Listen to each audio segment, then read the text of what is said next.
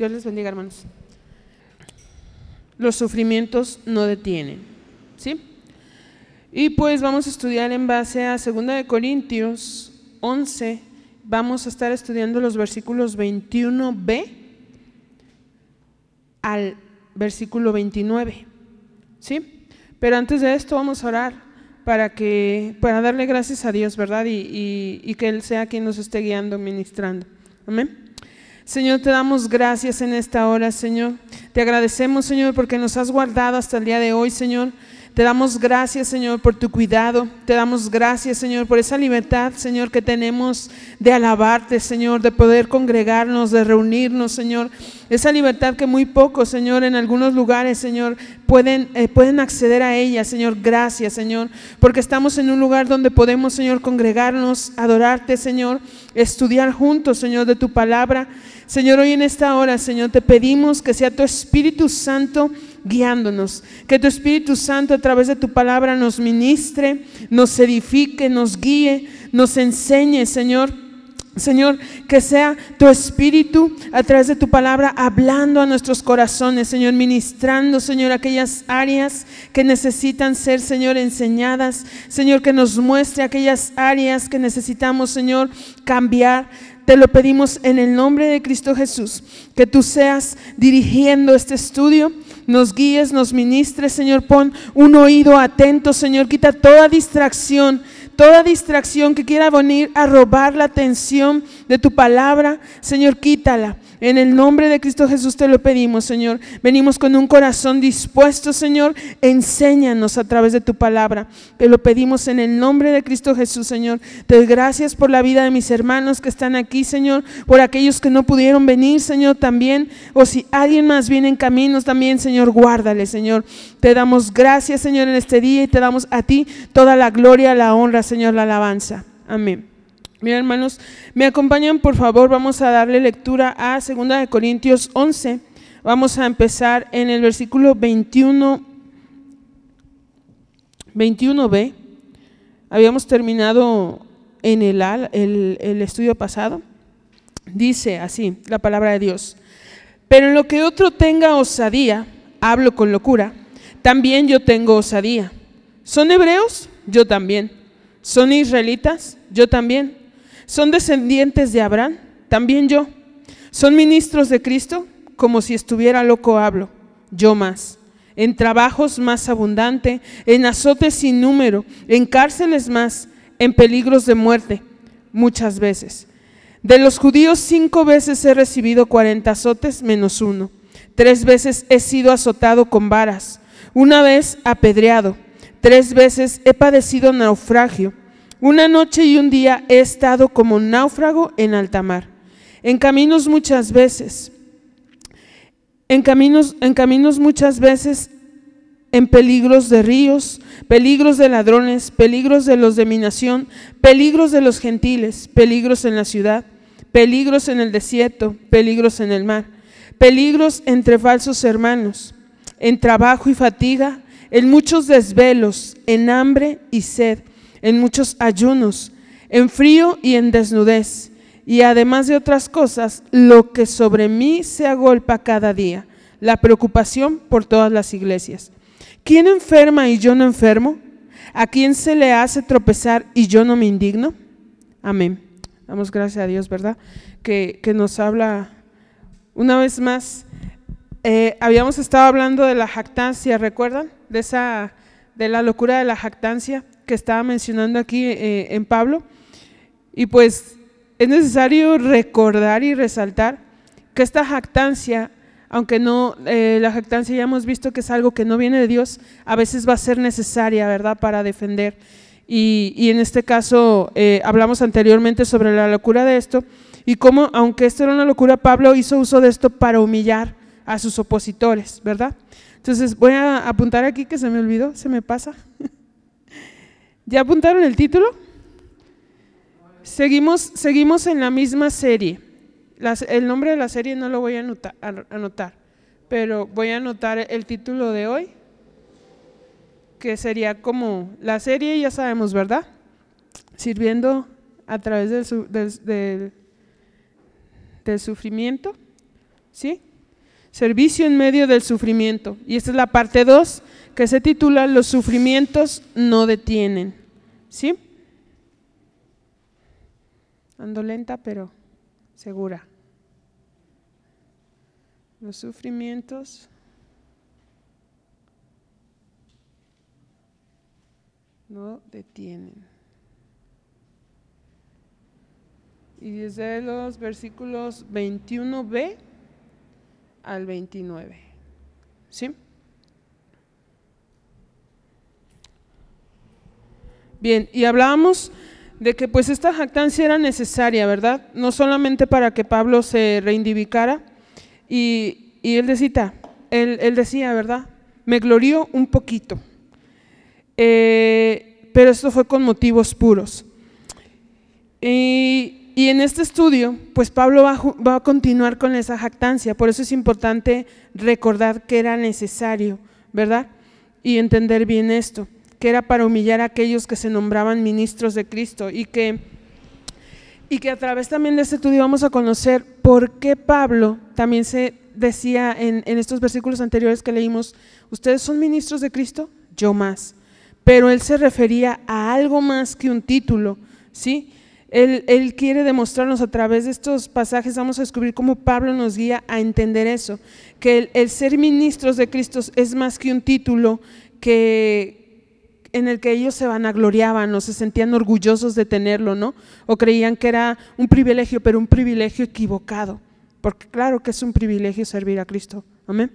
Pero ellos lo veían de una manera diferente, es como, ah, tengo una posición de honra, y se autonombraban a ellos mismos ministros de Cristo, servidores de Cristo. Eh, y demostrando, bueno, a través de esto, eh, pues que solamente lo veían como un título o motivo de vanagloria, ¿verdad? Pero Pablo nos va a mostrar a través de estos versículos que el verdadero servidor de Cristo es aquel que sirve en medio del sufrimiento y que además este sufrimiento no lo detiene. ¿sí? El sufrimiento, algo que tenemos que entender, hermanos, es que es algo que forma parte de nuestra vida como cristianos. ¿sí? Es algo que viene con, con, esta vida cuando nosotros aceptamos a Cristo. Entonces, pero tristemente hoy en muchas iglesias eh, no, no enseñan esto, ¿sí? Enseñan que el cristianismo es algo donde van a encontrar una vida libre de sufrimientos, libre de enfermedades, una vida próspera y aún peor, ¿no? Una vida próspera enfocado más que nada a lo material, ¿no? A, todo aquello, a lo monetario. Y, y suena muy bonito, muy bien, pero es falso. Eso es falso. Porque sabemos que sí, sí hay bendición, gloria a Dios. En su misericordia nos bendice, nos llena de paz, de gozo y de prosperidad también. Pero eh, cuando aceptamos ser servidores de Cristo, obtenemos no solamente eso, el paquete completo incluye sufrir. ¿sí? Si me acompañan en 2 de Timoteo 3:12, ¿sí? En 2 de Timoteo 3:12, amén. Dice, y también todos los que quieren vivir piadosamente en Cristo, Jesús, en Cristo Jesús padecerán persecución. ¿Sí? Entonces, ahí ya tenemos un, indicio, ¿verdad? Queremos, queremos esta vida piadosa en Cristo Jesús, va a haber persecución.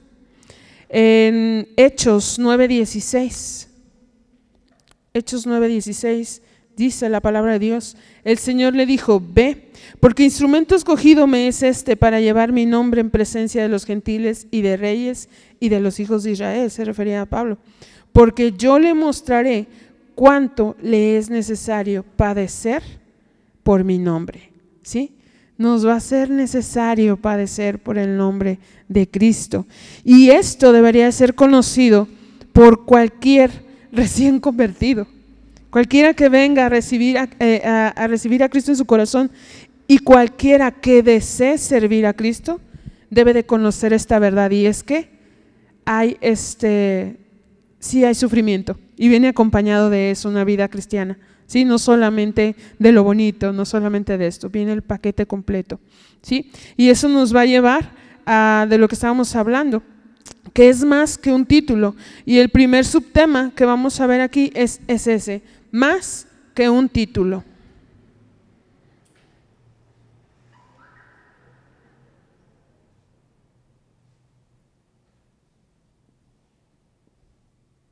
Más que un título. De los versículos 21b al 23.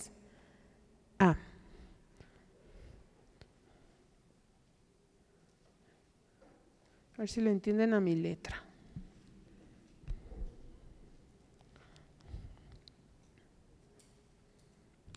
Bueno, ya estábamos hablando de que la jactancia de Pablo eh, se llevaba a cabo con motivos puros, ¿verdad? Esto lo voy a estar aclarando cada momento que recuerde, porque es necesario entender, ¿sí? Recordemos que este lenguaje que Pablo está usando también habíamos visto que manejaba un poco el sarcasmo, ¿verdad? Entonces era por lo mismo, ¿no? Por, porque él quería hacer ver la locura de sus, de sus oponentes a través de, de lo que él mencionaba. ¿sí? Entonces, aquí él continúa con esa jactancia y dice, pero en lo que otro tenga osadía, hablo con locura, también yo tengo osadía. En la traducción al lenguaje actual dice así, pero ya que otros se atreven a presumir, yo también lo voy a hacer, aunque sea locura.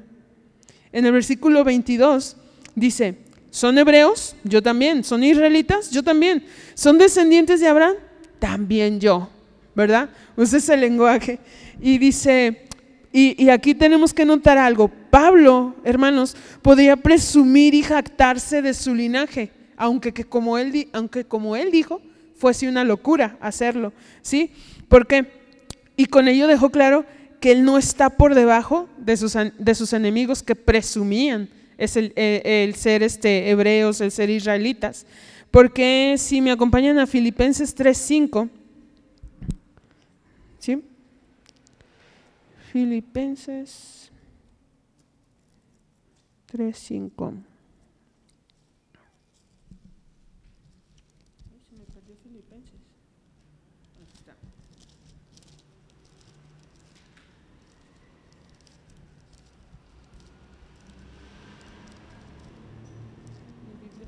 Aquí está.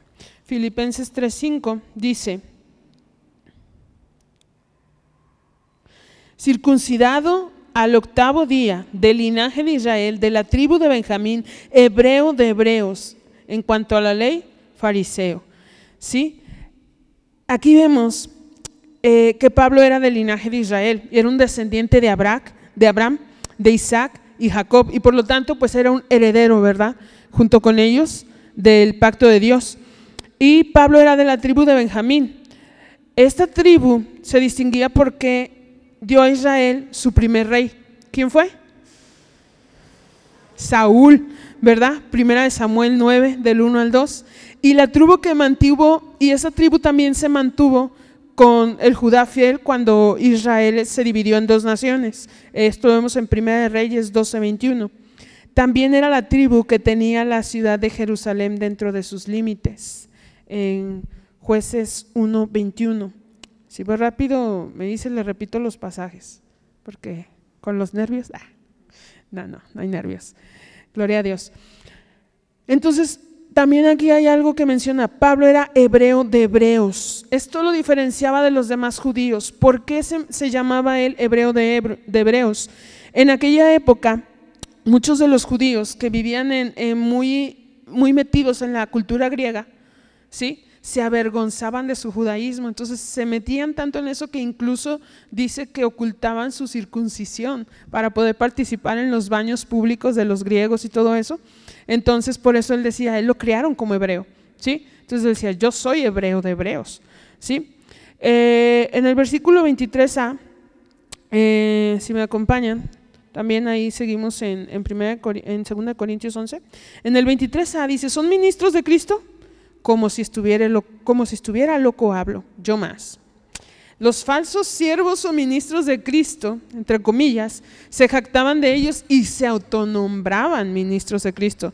Se reconocían a sí mismos ministros de Cristo.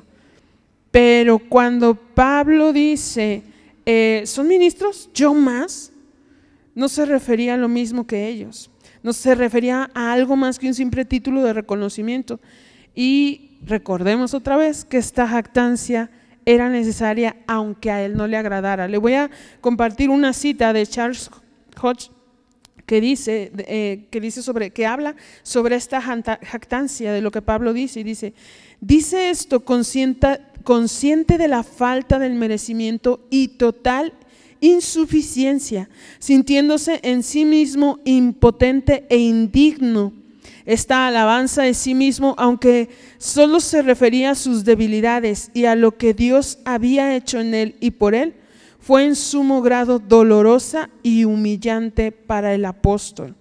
Pablo se sentía realmente mal y humillado de jactarse, pero como ya vimos, ya vimos antes, era necesario. Entonces, ¿a qué se refería él cuando decía que era aún más ministro que ellos? ¿Por qué? La palabra ministro viene del griego diáconos, ¿sí? Voy a poner aquí. Yo no lo voy a escribir en griego, pero con los caracteres, ¿no? Y significa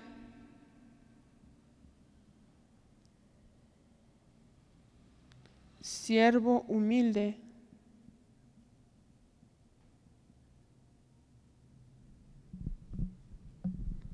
Significa siervo humilde o mis notas, o servidor. Y a su vez, tenemos otra palabra, doulos, que es también griego.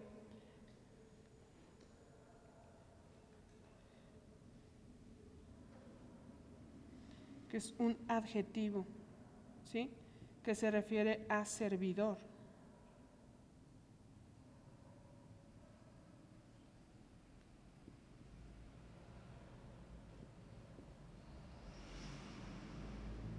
Y este significa en esclavitud.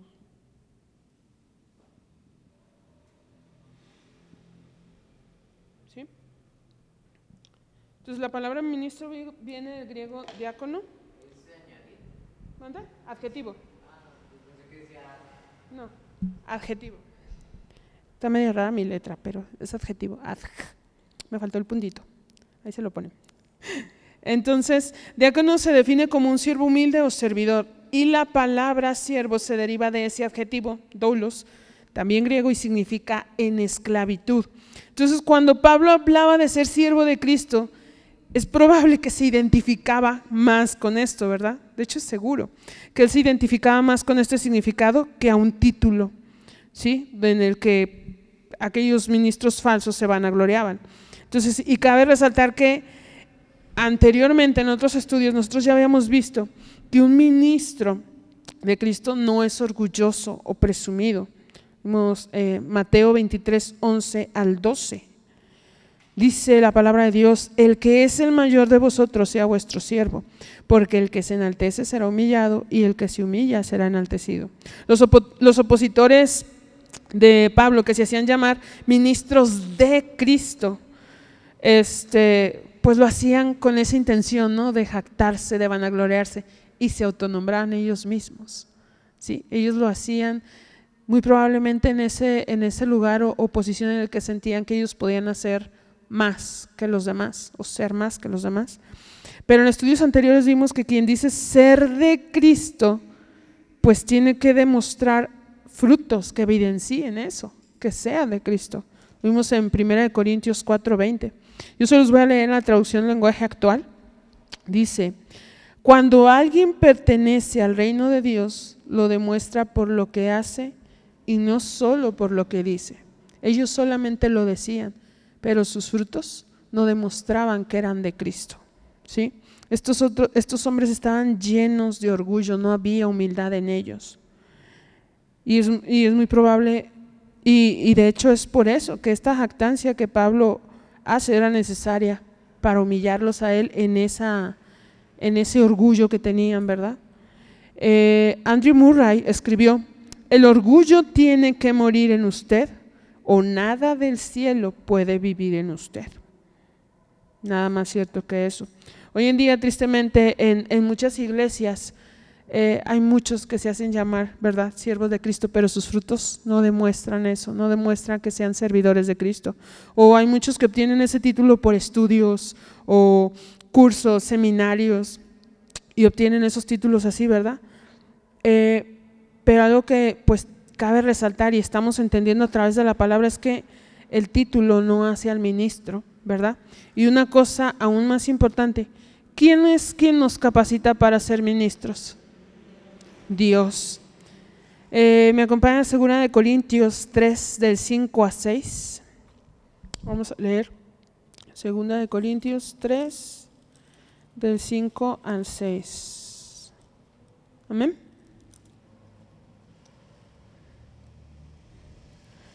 Dice,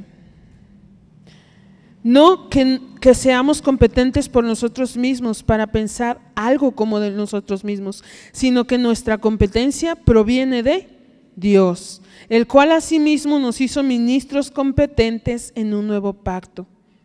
No de la letra, sino del espíritu, porque la letra mata, más el espíritu vivifica. Entonces Pablo tenía bastante mente claro y reconocía que si era que si Él es siervo es por gracia de Dios. Y vemos esto claro eh, al inicio de todas sus cartas, ¿verdad? Y sus presentaciones. Solo por mencionar algunos para que los tomen nota, yo los voy a ir leyendo para, por el tiempo. Pero en Romanos 1.1, eh, lo leo en la nueva traducción viviente, dice, Pablo, siervo de Jesucristo, llamado a ser apóstol, apartado para el Evangelio de Dios. ¿Sí? En 1 Corintios 1.1 Primera de Corintios 1.1 dice la palabra, Pablo, llamado a ser apóstol de Jesucristo por la voluntad de Dios y el hermano Sóstenes. Segunda de Corintios 1.1, Pablo, apóstol de Jesucristo por la voluntad de Dios y el hermano Timoteo a la iglesia de Dios que está en Corinto, con todos los santos que están en toda Acaya. Entonces Pablo al llamarse ministro de Cristo no lo hacía con un afán de orgullo o vanagloria. Si él entendía bien que si él tenía este privilegio era por gracia de Dios, ¿verdad? Y que él estaba capacitado por Dios para ser ministro. ¿Sí? Entonces, el ser ministros de Cristo, de Cristo es más que un título, ¿verdad? Es mucho más. ¿Y a qué se refiere con ese mucho más? Es lo que nos lleva al segundo subtema que es un verdadero siervo de Cristo, sufre y no se detiene.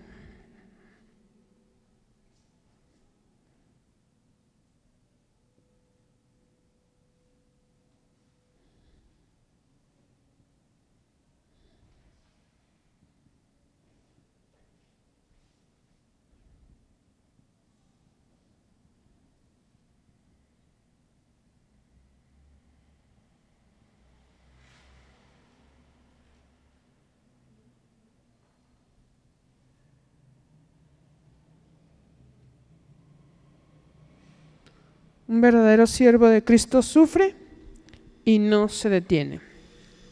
¿Cuántos siervos de Cristo?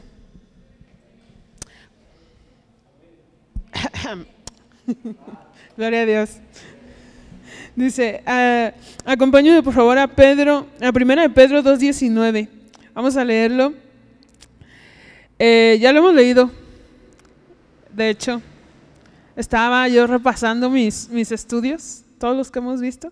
Y muchas veces lo hemos mencionado este pasaje. Primera de Pedro 2.19. Yo voy a leer el 2.19, lo voy a leer en la nueva versión internacional, pero pueden seguir ahí. Porque es digno de elogio que por sentido de responsabilidad delante de Dios se soporten las penalidades aún sufriendo injustamente. ¿Sí? Eh, también lo habíamos leído anteriormente cuando mencionamos que fuimos llamados a sufrir, ¿verdad? Y esto eh, respalda eso que habíamos comenzado en, la introducción. Nosotros debemos entender que si nosotros aceptamos ser servidores de Cristo y que nuestra vida cristiana el paquete completo incluye esto. Cuando estaba preparando el estudio y platicaba algunos puntos con el pastor, me mencionó algo muy cierto. Y es que si queremos ser siervos de Cristo, debemos estar conscientes de esto también, que implica que somos llamados a servir. Entonces, ¿queremos ser siervos de Cristo? Pues es el paquete completo, ¿sí? O todo o nada, paquete completito. Entonces, ¿qué implica ese paquete completo? En 1 eh, de Corintios 4, del 11 al 12, eh, recuerdo que habíamos estudiado hace ya tiempo, el hermano Steve nos compartía sobre el ejemplo de Pablo y Apolos, y aquí Pablo nos mencionaba o nos hablaba del papel que vivían como servidores. Y esto incluía el sufrimiento, ¿sí? Aquello que padecían. Un, un siervo sirve aún en medio de aflicciones diversas y aún así no se detiene. Algo importante aquí es no se detiene, no abandona su llamado, sino que permanece fiel y aunque esos peligros impliquen llevarlos incluso hasta la muerte, ¿verdad? Y, y aquí va tomando sentido esta jactancia que Pablo menciona al decir, ah, ¿son siervos de Cristo? Yo más. ¿Sí? ¿Por qué? Porque él comienza a listar sus sufrimientos o, lo que padeció como ministro de Cristo. Eh, yo aquí lo desglosé en diferentes categorías que, voy a ir apuntando aquí. Eh, un siervo de, Dios, un ministro de Cristo, padece sufrimientos por diversas razones o diversas causas. El primero que voy a poner aquí es el inciso A.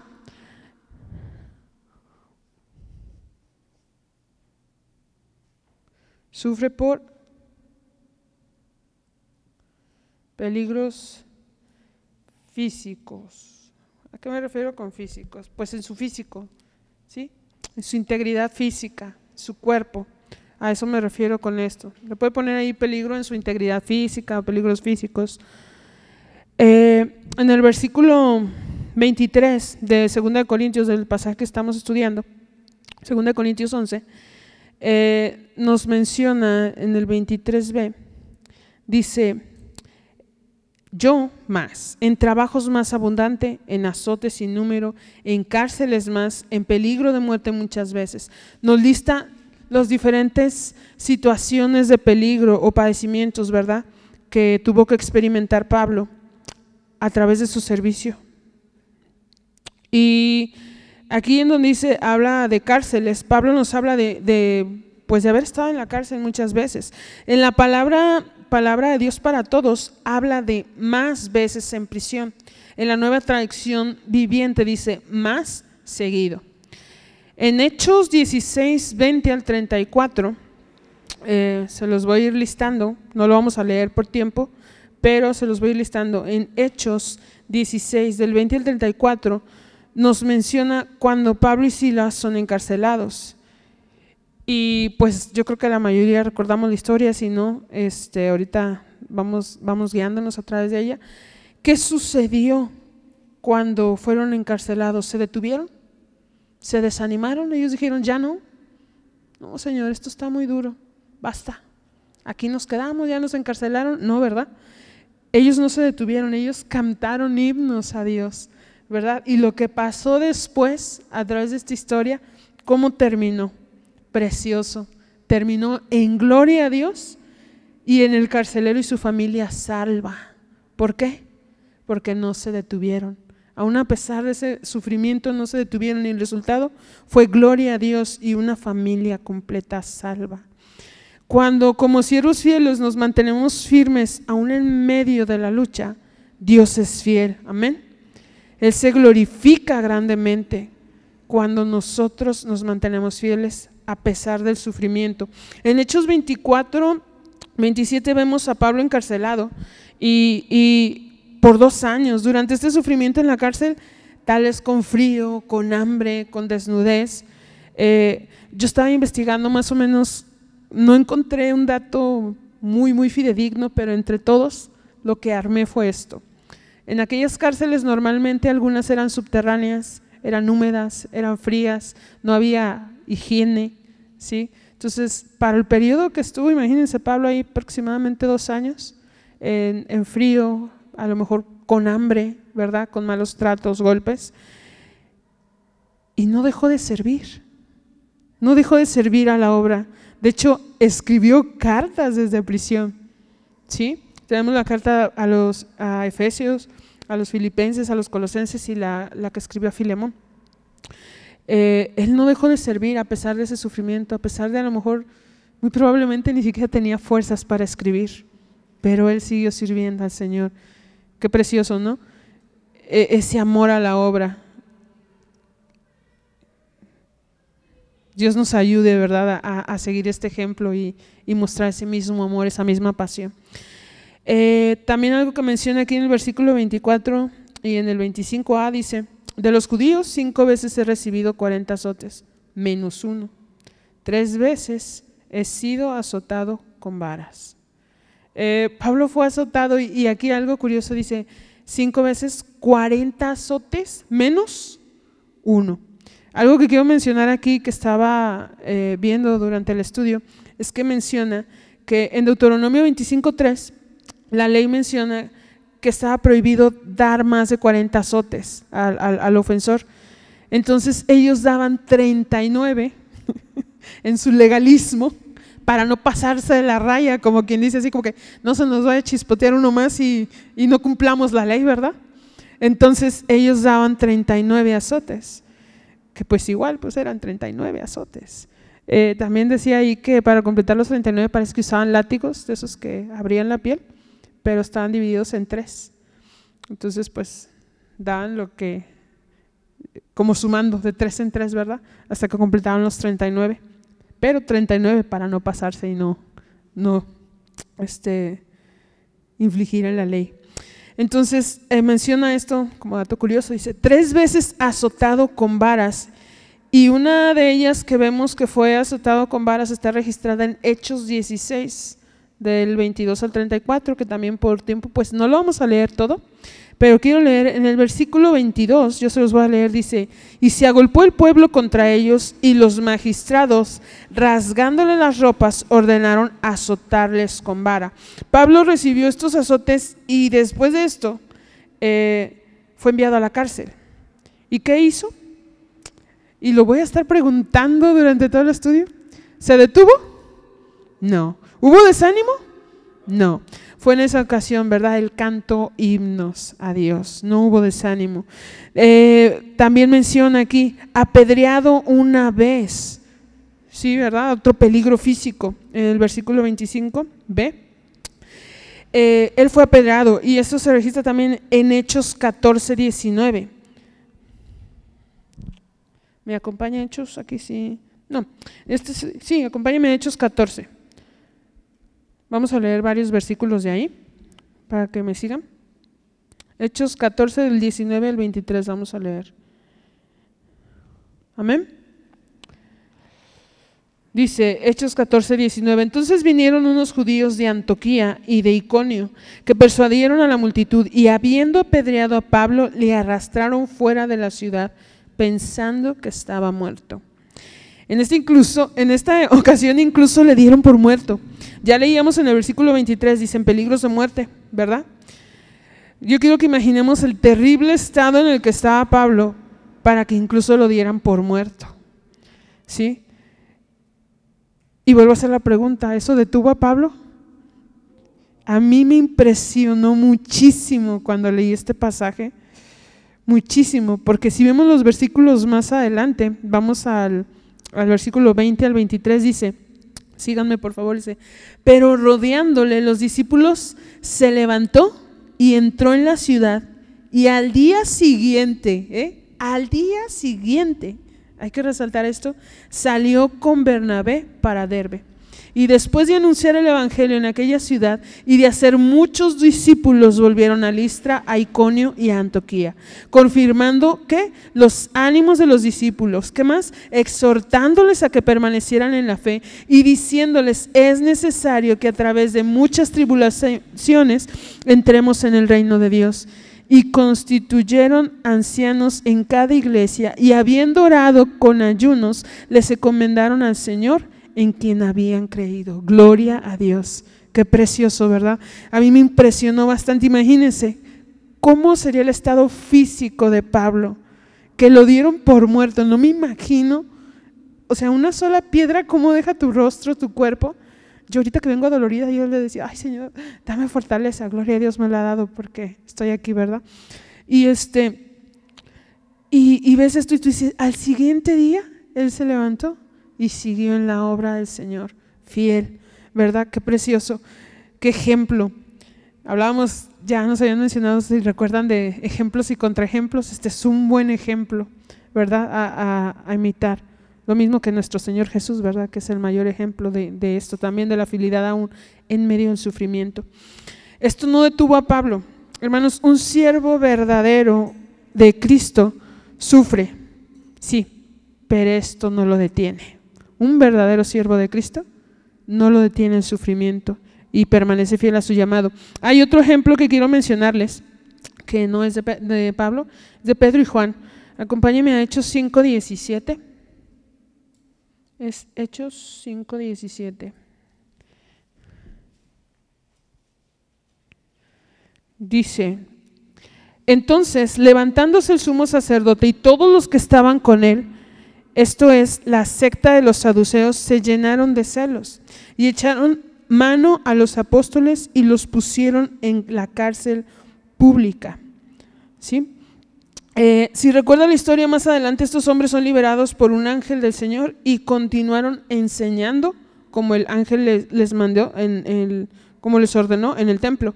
Y después los aprendieron de nuevo y en eso, ¿y eso los detuvo? No, ¿verdad? Incluso cuando los enfrentaron y les dijeron que por qué no habían obedecido a la orden de no estar ah, hablando, de no estar predicando, pues ellos respondieron, ¿verdad? Eh, es necesario obedecer a Dios antes que a los hombres. No tuvieron temor, eso no los detuvo. ¿Sí? Y después en el versículo 40, eh, después que los aceptaron y les, les, les, intimaron para que no hablasen de Jesús y los, y los liberaron. Y eso los detuvo. No. ¿Cuál fue su respuesta? Aquí hubo dos respuestas que yo quise resaltar. La primera fue gozo. ¿Sí?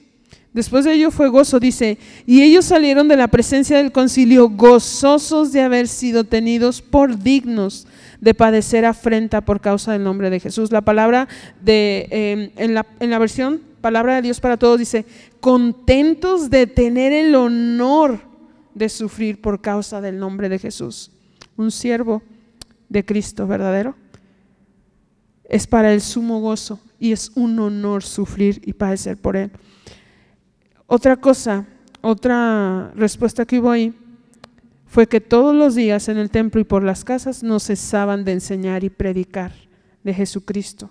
Ellos, eso no los detuvo, seguían fieles a pesar del sufrimiento, a pesar de los azotes, ¿verdad? ¿Cuántos hoy en día, hermanos, se nombran siervos de Cristo? O nos nombramos siervos de Cristo. Incluso sirven en ministerios, pero ante la primera prueba, tal vez no son azotes, pero oposición se desaniman, ¿verdad? Y, vemos estos ejemplos. Eh, continuamos el versículo 27, dice, en trabajo, fatigas, desvelos, sed, hambre, y muchos ayunos. Pablo nos habla de un trabajo aún más que agotador cuando habla de, fatiga, porque la fatiga nos habla de un cansancio o agotamiento que implica incluso alteraciones biológicas en todo nuestro cuerpo, ¿sí? Todo en nuestro cuerpo cuando entramos a un estado de fatiga, nuestro cuerpo, la función normal de nuestro cuerpo, eh, los músculos, los nervios y mucho más se ve afectado completamente cuando entramos a nuestro sistema nervioso totalmente es afectado cuando entramos a, una, a un estado de fatiga, como lo menciona aquí Pablo. En 1 Tesalonicenses 2.9, acompáñenme ahí. Eh, ah, vemos aquí también un ejemplo de eso, de eso que habla Pablo, de esa fatiga, de ese trabajo. Dice, la palabra de Dios, porque os acordáis, hermanos, de nuestro trabajo y fatiga, cómo trabajando de noche y de día para no ser gravosos a ninguno de vosotros, os predicamos el Evangelio de Dios. Y en Segunda de Tesalonicenses 3.8, Segunda de Tesalonicenses 3.8, lo voy a leer, Ni comimos de balde del pan de nadie, sino que trabajamos con afán y fatiga día y noche para no ser gravoso a ninguno de nosotros. Además de su servicio a la obra, estos trabajaban también para su sustento y para no ser una carga para otros, pero sin descuidar la obra de Dios, ¿verdad? Tal vez esos desvelos sin dormir, ya fueran por negocios o por sufrimiento, ya fuera por, porque estuvieron presos en cárceles o, o vigilias que estuvieran haciendo, en hambre, en sed, en ayunos. Aquí algo que me gustaría saltar es que, aunque cuando hablamos de ayuno, hablamos de un ayuno, eh, pues, voluntario, Charles Hodge describe que en el contexto que se habla este ayuno, como estamos hablando de sufrimientos, es muy probable que se refiera, o lo más probable es que se refiera a un ayuno involuntario, no un ayuno voluntario, ¿sí? Sino a un ayuno que pues, por, ajá, que tuvo que padecer porque ya sin que él lo decidiera, ¿sí? Porque si no, pues iría en contra de lo que él está contando o sobre los sufrimientos que ha padecido. Entonces es eso. Otro de los peligros a los que se, eh, eh, nos podemos enfrentar o sufrimientos es a peligros naturales.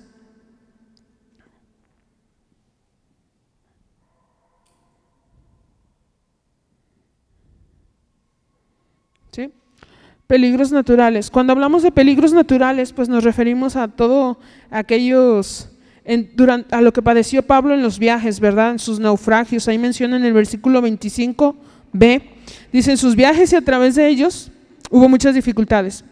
Y esos viajes los podemos ver a través del libro de Hechos. Varias ocasiones, más de 15 se embarcó. Eh, y voy a mencionar solamente algunas para que las vaya anotando los, los pasajes, no los vamos a leer. Eh, Hechos 20, 13, perdón, Hechos 20, 13, eh, cuando fue preso, ¿verdad? Y, naufragó. En Hechos 27, 2, en el viaje que había hecho a Jerusalén. Hechos 21, 2 y 6, versículos 2 y 6, el viaje a Tiro y luego a Tolemaida. Y fue alguno de, de los muchos viajes, ¿verdad?, que, que hizo. Y pues ahí estuvo en peligro. Peligros en ríos también, él tuvo que atravesar ríos, en el desierto, pasó muchos días y noches. De hecho, Pablo estuvo en el desierto de Arabia. Eh, vemos Gálatas 1.17, se menciona esto. Y muy probablemente también tuvo que atravesar mm, eh, regiones montañosas en estos viajes, en sus, en sus muchos viajes. ¿Y qué peligros naturales podía haber ahí? Pues muchísimos peligros, ¿verdad? Entre bestias salvajes, que a lo mejor aquí no lo menciona, pero nos podemos dar una idea, ¿verdad? De eso, serpientes venenosas, las, las temperaturas en, en los desiertos son terriblemente extremas, ya sea calor extremo frío extremo por las noches, eh, con diferentes animales venenosos también, este, en la intemperie, con hambre, con sed, con desnudez. Y hago la pregunta, ¿y, ¿y eso lo detuvo? No. ¿Eso lo detuvo? No. Peligros en el camino, varios, entre bestias y todo, pues también ladrones, ¿verdad? También ladrones. Eh, muchos, muchos en el mar, muchos peligros también que se tuvo que enfrentar, pero eso no lo detuvo. Este fue cortito, pero muy contundente. A lo mejor nosotros no tenemos que padecer eso, no padecemos naufragio, ¿verdad? Pero hay otros peligros naturales a los que también nos podemos enfrentar. Si volteamos nuestra mirada también a nuestros hermanos misioneros, imaginemos todos los, los tipos de, de peligros naturales que tienen que enfrentar por causa, ¿verdad?, de, de, servir a Cristo. Otro peligro que podemos enfrentar son peligros de persecución o a causa de persecución y rechazo.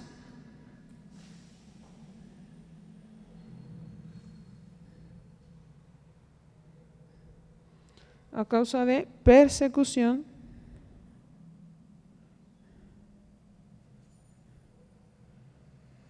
y rechazo. ¿Sí? Aquí en el, en el versículo 26b, en el mismo pasaje 2 Corintios 11, dice, peligros de los de mi nación, peligros de los gentiles en la ciudad. Eh, Pablo padeció rechazo y persecución. Y aquí menciona peligro de mi nación o peligro por los suyos o sus compatriotas. En el, en el 26b dice Pablo, hermanos, Pablo sufrió ese rechazo desde el momento en que se convirtió, porque fue rechazado por los suyos, los judíos. ¿sí? Además de ese rechazo, probablemente su familia también lo rechazó. Y amigos. Pero eso no lo detuvo, ¿verdad? Él, no está, él estaba dispuesto a dar todo por amor a Cristo. Eh, en Filipenses 3, del 7 al 8. Filipenses 3 del 7 a 8, ¿me acompañan a leerlo?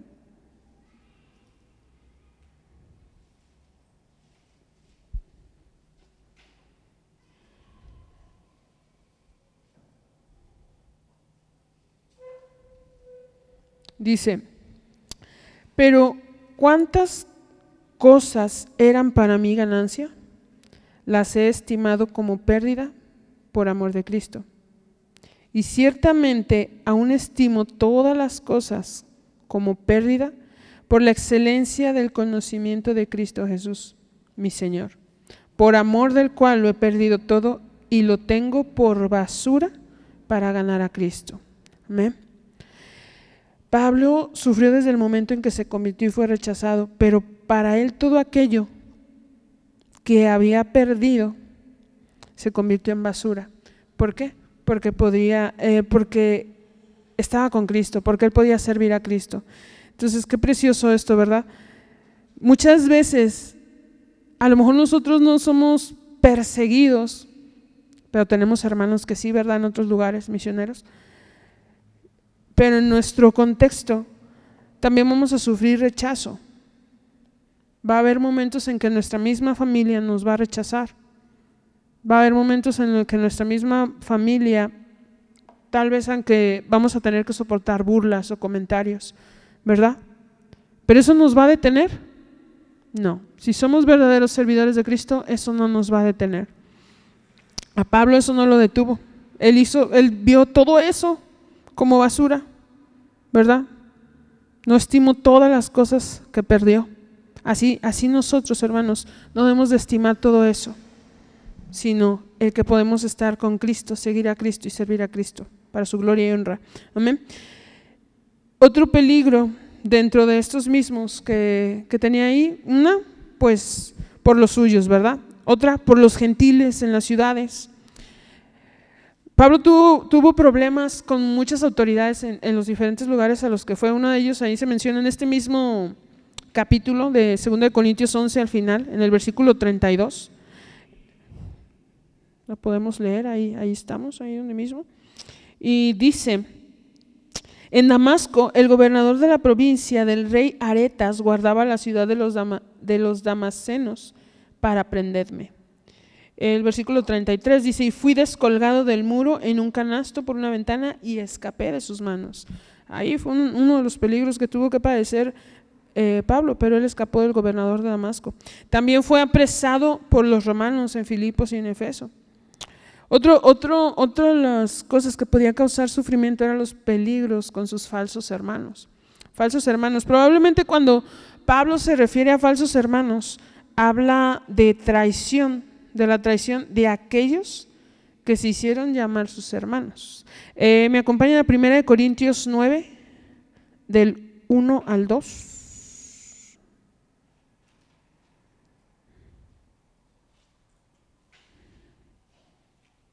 Primera de Corintios 9, del 1 al 2. Y lo leemos, dice, no soy apóstol, no soy libre ¿No he visto a Jesús el Señor nuestro?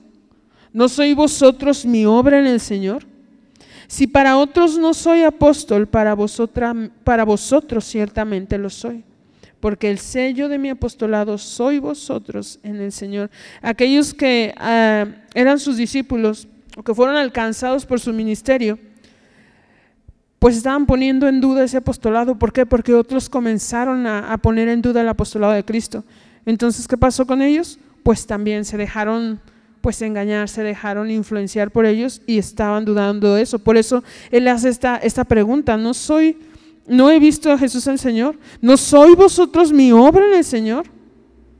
Era como si dijera, si para, si para otros no lo soy, para ustedes debería de serlo, porque ustedes son eh, fruto, ¿verdad?, de, de, eso. Entonces, pues muy probablemente él, sintió esa traición de parte de, estos hermanos. Y también cuando escribe a los filipenses, el Filipenses 1, 15 al 17, pues eran creyentes que predicaban, ahí habla de aquellos creyentes que predicaban por envidia o rivalidad y solo agregaban más angustia al tiempo en prisión que estaba, que estaba Pablo. Entonces muy probablemente todos esos, a eso se refería Pablo, ¿no? Con los falsos hermanos, aquellos que pues como dicen, ¿no? Cuando son los falsos amigos o la hipocresía o todo eso, pues eso, eso va a pasar. No somos perfectos, va a haber situaciones así y sabemos que algunos van a venir de paso y algunos van a venir con intenciones diferentes, ¿sí? Y, y eso no nos va a detener. Gloria a Dios, que nos fortalezca, que nos dé sabiduría, ¿verdad? y que estemos firmes en Él cada día, firmes en la roca. Porque va a haber situaciones así, hermanos, pero un verdadero eh, ministro de Cristo no se detiene por ello. ¿sí? Entonces, nosotros vemos aquí, a través de todo esto, que, que Pablo habla de estos sufrimientos, lo que él quería hacer entender sobre un verdadero siervo de Cristo, que sufre, ese es un verdadero siervo de Cristo, aquel que sufre, pero además de ello, que no se detiene, no un título, no algo que nos, ah, mira el siervo de Cristo, que ahora se da mucho, ¿verdad? En las iglesias, siervo, sierva. Eso no, un título no hace un siervo de Cristo.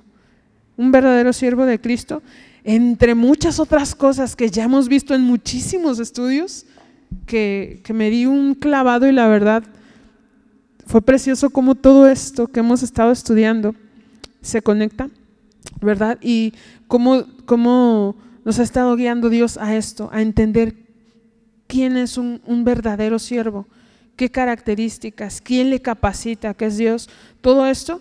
Y ahora vemos esto, ¿verdad? Queremos ser siervos de Cristo. ¿Cuántos quieren ser siervos de Cristo aquí? Hermanos, vamos a sufrir. Va a haber sufrimiento, pero eso no nos va a detener, ¿verdad? Amén. Bueno, y eso nos lleva a otro subtema. Me hace que... Si voy bien de tiempo. ¿ah? El, tercer subtema, ahí lo vamos a anotar. Ay, nada más que ando medio lenta, esperen. Es, además de sufrimientos externos, lo interno. Ese es el tercer tema. Además de sufrimientos externos?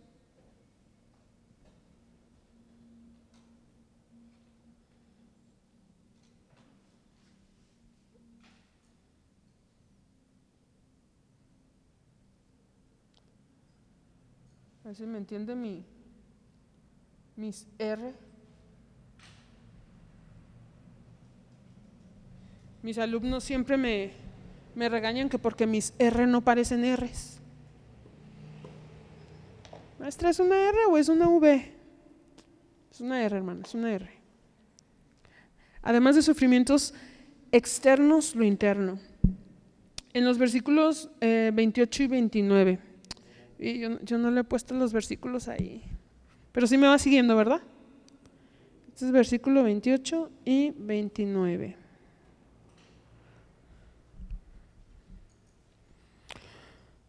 Ok, segunda Corintios 11, 28 al 29.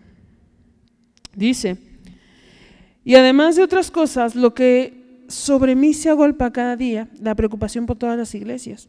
¿Quién enferma y yo no enfermo? ¿A quién se le hace tropezar y yo no me indigno? Eh, en la traducción del lenguaje actual dice, y además de otras cosas, lo que sobre mí se agolpa cada día, la preocupación por todas las iglesias. ¿Quién enferma y yo no enfermo? ¿A quién se le hace tropezar y yo no me indigno? La palabra de Dios para todos dice, he tenido muchos otros problemas. Otra de las preocupaciones, aparte de todo este sufrimiento, o algo que agolpaba a, Pablo, pues era esa preocupación genuina por las iglesias y pues por sus hermanos, ¿verdad? En la nueva en la Biblia de las Américas dice el versículo 28 dice, "Sobre mí la presión diaria." Palabra de Dios para todos dice, "Tengo siempre una gran carga, preocupación."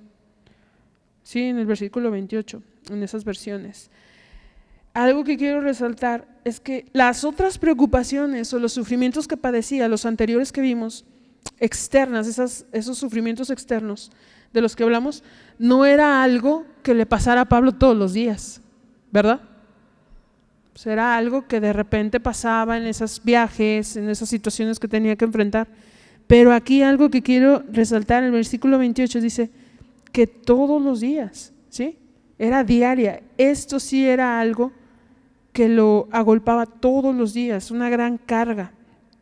Eh, no era algo pasajero, pero su preocupación por sus hermanos sí era algo permanente, era algo que diario, diario cargaba. Primero, ¿cuál era la primera preocupación de Pablo ahí?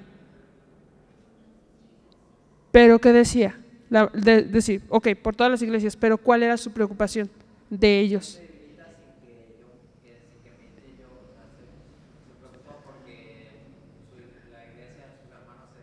Ok, decía, ¿y quién? Bueno, sí, en esa versión, ¿verdad? Dice, ¿quién, quién enferma y yo no enfermo? Se preocupaba. Eh, en la versión al, traducción al lenguaje actual dice, me enferma ver que alguien se enferme. Eh, Calvino dice, eh, les voy a dar esta cita, dice, hay hombres que desprecian las enfermedades de sus hermanos o las pisotean. Tales hombres saben poco de sus propios corazones y tienen poco el espíritu del Pablo o del maestro de Pablo. Los sufrimientos y penas de sus hermanos para Pablo eran como los suyos mismos. ¿Sí?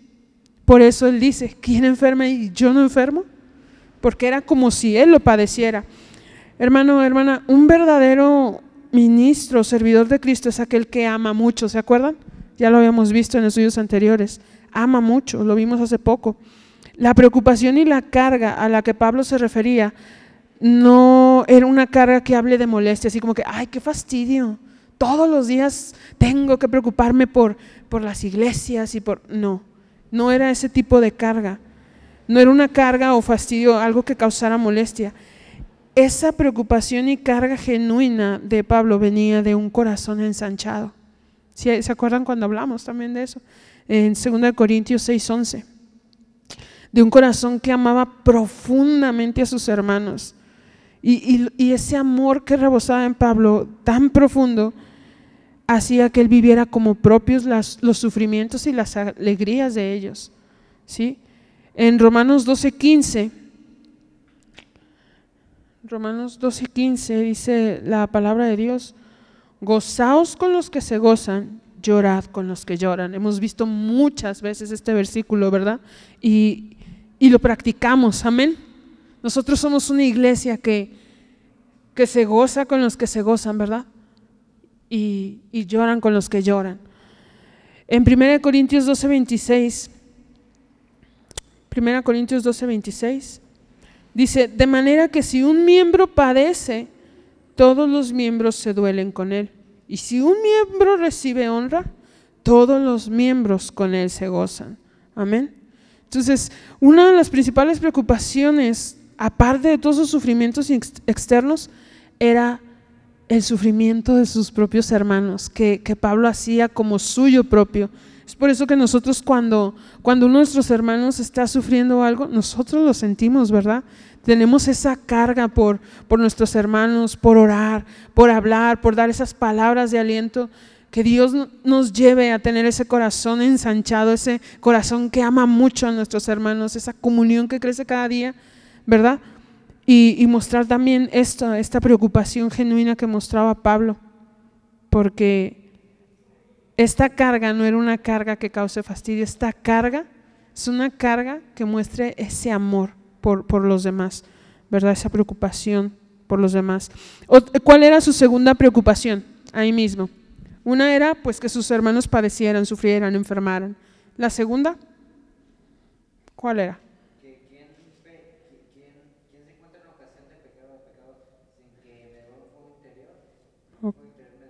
Muy bien. Su preocupación era que alguien cayera, ¿verdad?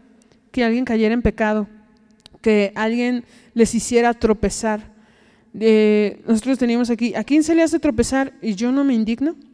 Su segunda preocupación era que pues otros no cayeran. Pablo no era indiferente cuando uno de sus hermanos era apartado o estaba en peligro de ser engañado. Esto lo llenaban de indignación.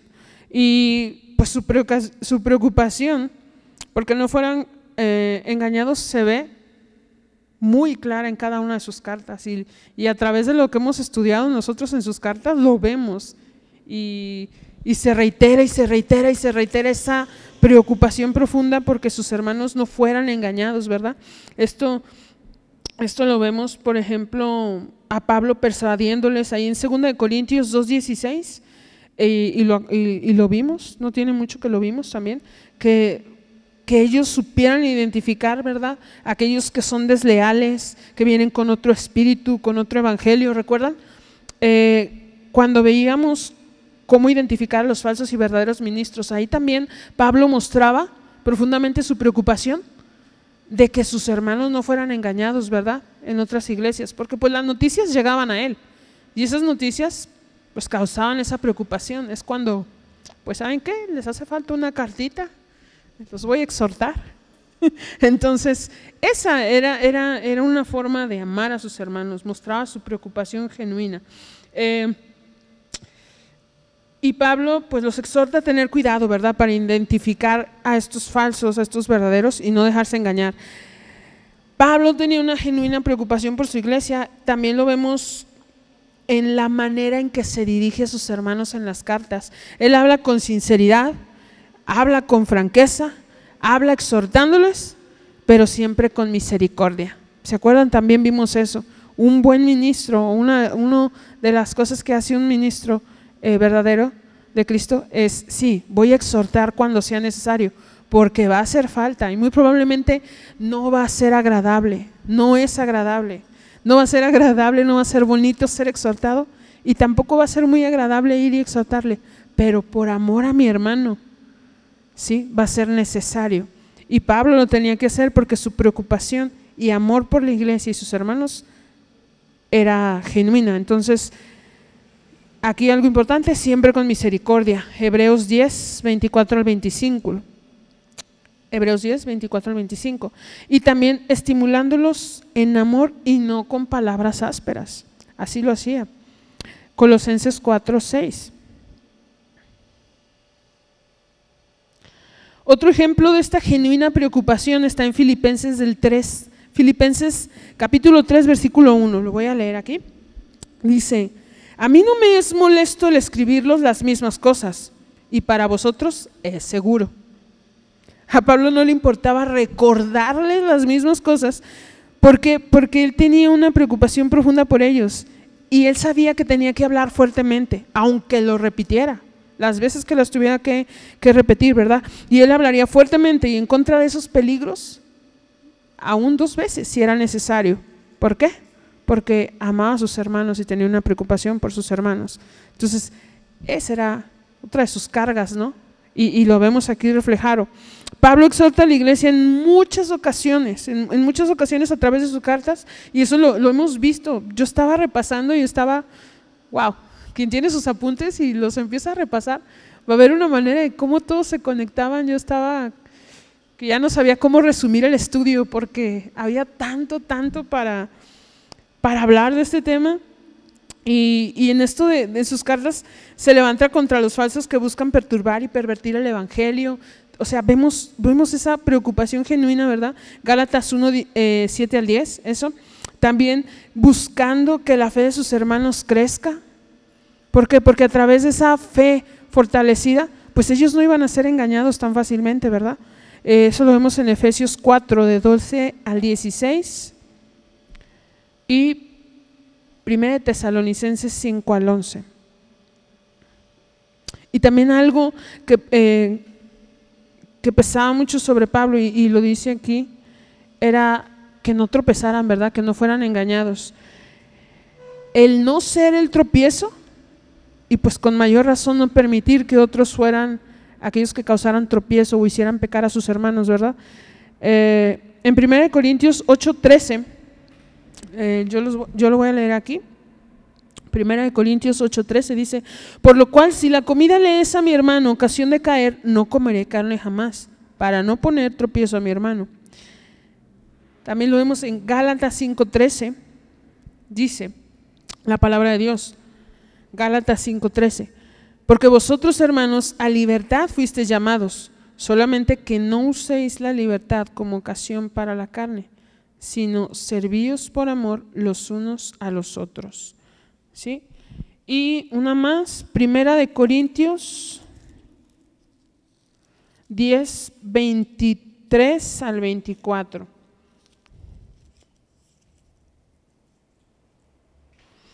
Dice, todo me es lícito, pero no todo me conviene. Todo me es lícito, pero no todo edifica. Ninguno busque su propio bien, sino el del otro. Eso lo deja muy claro, ¿verdad? No ser tropiezo. Pablo buscaba que otros no fueran tropiezo para sus hermanos, pero pues también él vivía como un verdadero ministro, no siendo tropiezo para otros. Y nosotros somos llamados a, lo mismo. Esto ya lo habíamos visto también en un, estudio anterior, que de hecho fue el que me tocó también apoyar a mí. Y recordemos que nosotros tenemos esa libertad, sí, tenemos esa libertad pero los límites de, los límites de nuestra libertad están puestos o dados por el amor que tenemos a nuestros hermanos. Si yo sé que algo que a lo mejor para mí no resulta peligroso, no resulta como mal testimonio, pero va a ofender a mi hermano o va a ser tropiezo para él, yo no lo voy a hacer, ¿verdad? ¿Por qué? Por amor a mi hermano. Esa libertad está limitada por ese amor que yo tengo a mi iglesia, por ese amor que yo tengo a mi hermano. Entonces, es decir, buscando el bien de nuestros hermanos y no el propio. Un verdadero siervo de Cristo, como, como Pablo, ya lo habíamos mencionado en estudios anteriores, debe de tener un celo santo. ¿Se acuerdan de eso? Un celo santo que lo lleve a cuidar del rebaño que Dios puso a su cuidado. ¿Sí? varios, la mayoría, casi todos, estamos en el equipo ministerial aquí.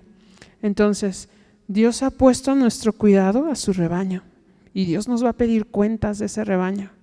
¿Sí? Entonces, un verdadero siervo de Cristo va a llevar una carga diaria por su iglesia. No ahí cuando de repente aparece un hermano de que, ay, estoy enfermo, hermano, ore por mí. No, mi carga debe ser como Pablo, diaria. Eso no es algo pasajero. Yo siempre debo de tener esa carga, no una carga que cause fastidio, una carga que me lleve a amar, a amar mucho y con ese corazón ensanchado estar al pendiente de lo que está pasando con, mis hermanos, de lo que está pasando con mi iglesia, de que si veo un hermano hoy y una hermanita viene desanimada y no viene como siempre, yo no me voy a callar, no me va a detener la vergüenza, no me va a detener que, no me debe de detener, mi prioridad debe de ser esa, ¿sí? Llevarlos a Cristo. Entonces, pues tener entendido, ¿verdad? Otra de las cargas, otro de los sufrimientos que vamos a padecer, que viene con el paquete completo, es nuestra carga por, por nuestros hermanos, por la iglesia. Amén. Y bueno, hermanos, yo ya para, ya casi terminar la conclusión, eh, yo voy a concluir con lo siguiente. Al final de todos estos sufrimientos que hemos visto, eh, ahí vemos un siervo de Cristo sufre y no se detiene ante ¿Peligros qué? ¿Cuál fue el primero? Peligros físicos, ¿verdad? En su integridad física. Que ahí vimos que azotes, cárceles, ¿verdad? Eh, enfermedades. peligros naturales o ante peligros o causa de persecución y rechazo de otros, no se detiene. Y además de estos sufrimientos tenemos los internos, ¿verdad? Esa preocupación por, otros, por nuestros hermanos. Al final de todos estos sufrimientos vemos el ejemplo de Pablo que nos muestra eh, lo que pudiéramos llamar, pues, la norma, ¿no? Una norma para todo aquel que sirva fielmente a Cristo. Y con fiel me refiero a aquel que aunque esté padeciendo sufrimiento, aunque esté padeciendo persecución, aunque esté padeciendo burla, rechazo, enfermedad, se mantiene fiel. Se mantiene fiel aún en medio del sufrimiento y, permanece y esto no lo detiene. ¿sí? Eh, le, voy a, leer una cita de, de Charles Hodge. Dice, el más grande de los apóstoles aparece aquí ante nosotros, con la espalda lacerada por frecuentes flagelaciones. El cuerpo desgastado por el hambre, la sed y la intemperie, fríos y desnudos, perseguidos por judíos y gentiles, llevados de un lugar a otro sin vivienda segura. Este pasaje, quizá más que cualquier otro, hace que hasta el más laborioso de los ministros modernos de Cristo esconda su rostro avergonzado. ¿Qué han hecho o sufrido alguna vez que se compare con lo que hizo este apóstol? Es un consuelo saber que Pablo es ahora tan preeminente en la gloria como lo fue aquí en el sufrimiento. Hermanos, preguntémonos a nosotros mismos, ¿qué hemos hecho o sufrido alguna vez que se compare a esto que Pablo sufrió? ¿Qué nos ha detenido? a seguir en la obra de Dios, que nos ha desanimado a, cumplir con el compromiso que tenemos con Dios. Probablemente ni una pequeña parte de lo que Pablo afrontó es lo que nos ha detenido, ni siquiera una pequeña parte. Pablo sufrió naufragios, cruzó ríos y desiertos. ¿Cuántas veces, cuántas veces una lluvia o una mañana nublada nos ha detenido para congregarnos. Y, no quiero ser exagerada, no quiero que me pongan en un punto exagerada. Yo sé que va a haber casos extraordinarios en los que, no sé, una vez recuerdo que Gaby me habló y estaba inundado, no se podía venir, ¿verdad? Pero siendo sinceros y hablando en sentido común, ¿cuántas veces una lluvia, un día nublado o un, híjole, no, como que si va a llover, ya hace frío y se me antoja un café con pan? Al cabo luego escucho el estudio. Al cabo lloro acá en mi casa. ¿Sí? ¿Cuántas veces no nos ha pasado eso? Creo que saben a qué me refiero con esto. Pablo fue rechazado, fue perseguido por sus opositores. Tal vez nosotros no somos perseguidos, apedreados y nos paran en las plazas por ser cristianos con azotes. Pero sí hay oposición. Hay oposición en el trabajo, hay oposición en la escuela, en las clases, con compañeritos, ¿verdad? Que no conocen de Cristo y a lo mejor se burlan. O dicen, no, lo que tú dices no es cierto. O, ay, no seas exagerado. Va a haber oposición, ¿sí? En muchos lugares vamos a, vamos a, ver oposición, aunque no seamos golpeados o apedreados a la muerte. ¿Y cuántas veces la vergüenza o el temor a ser criticado o perder algún lugar oposición en nuestro trabajo u oportunidad que se pueda dar en nuestro trabajo, nos ha detenido para defender la verdad, ¿verdad? O la vergüenza o el miedo a compartir el Evangelio. Pablo sufrió agresiones físicas por muchos. Tal vez nosotros no hemos sido azotados ni lacerados con látigos o apedreados hasta la muerte. Pero ¿qué pasa cuando enfermamos? ¿Qué pasa cuando tenemos alguna dolencia? ¿Esto detiene nuestra fe? ¿Nos desanimamos? ¿O en quién nos refugiamos? ¿A quién vamos cuando estamos así? Eh, Pablo sufrió la ofensa de falsos hermanos. Y ahora yo hago esta pregunta. ¿Cuántos no hemos visto que tristemente, hermanos, se alejan ante estas situaciones de ofensas, verdad? De desengaño.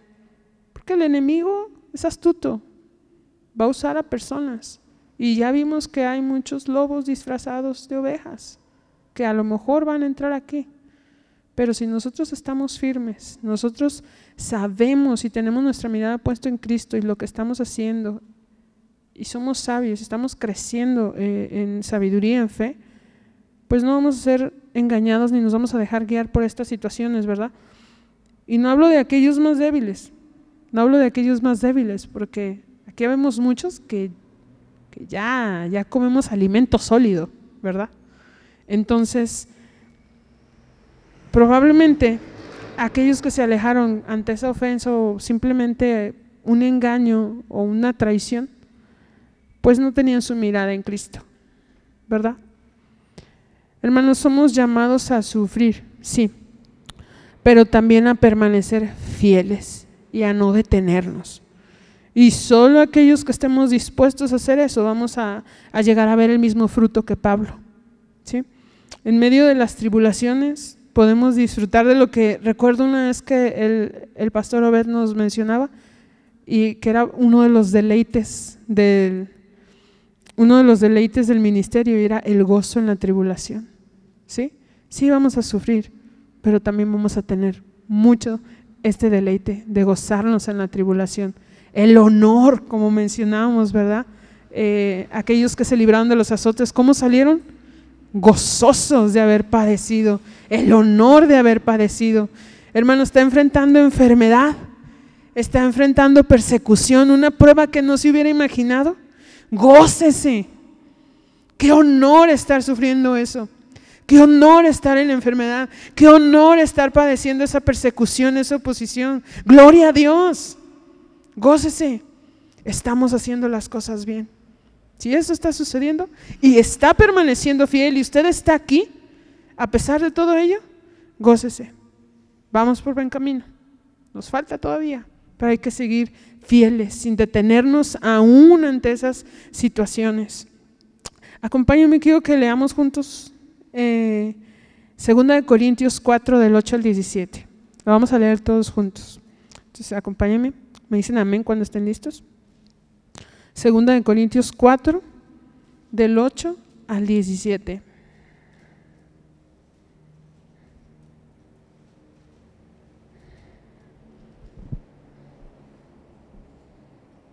Amén. Leemos juntos. Una, dos, tres. Que estamos atribulados en todo, mas no angustiados. En apuros, mas no desesperados. Perseguidos, mas no desamparados. Derribados, pero no destruidos llevando en el cuerpo siempre por todas partes la muerte de Jesús, para que también la vida de Jesús se manifieste en nuestros cuerpos. Porque nosotros que vivimos siempre estamos entregados a muerte por causa de Jesús, para que también la vida de Jesús se manifieste en nuestra carne mortal. De manera que la muerte actúa en nosotros y en vosotros la vida. Pero teniendo el mismo espíritu de fe, conforme a lo que está escrito, creí por lo cual hablé, nosotros también creemos, por lo cual también hablamos, sabiendo que Él resucitó al Señor Jesús. A nosotros también nos resucitará con Jesús y nos presentará juntamente con vosotros. Porque todas estas cosas padecemos por amor a vosotros, para que abundando la gracia por medio de muchos, la acción de gracia sobreabunde para gloria de Dios. Por tanto, no desmayamos. Antes, aunque este nuestro, aunque este nuestro hombre exterior se va desgastando, el interior no obstante se renueva día en día, porque esta leve tribulación momentánea produce en nosotros un cada vez más excelente y eterno peso de gloria. Amén. Gloria a Dios.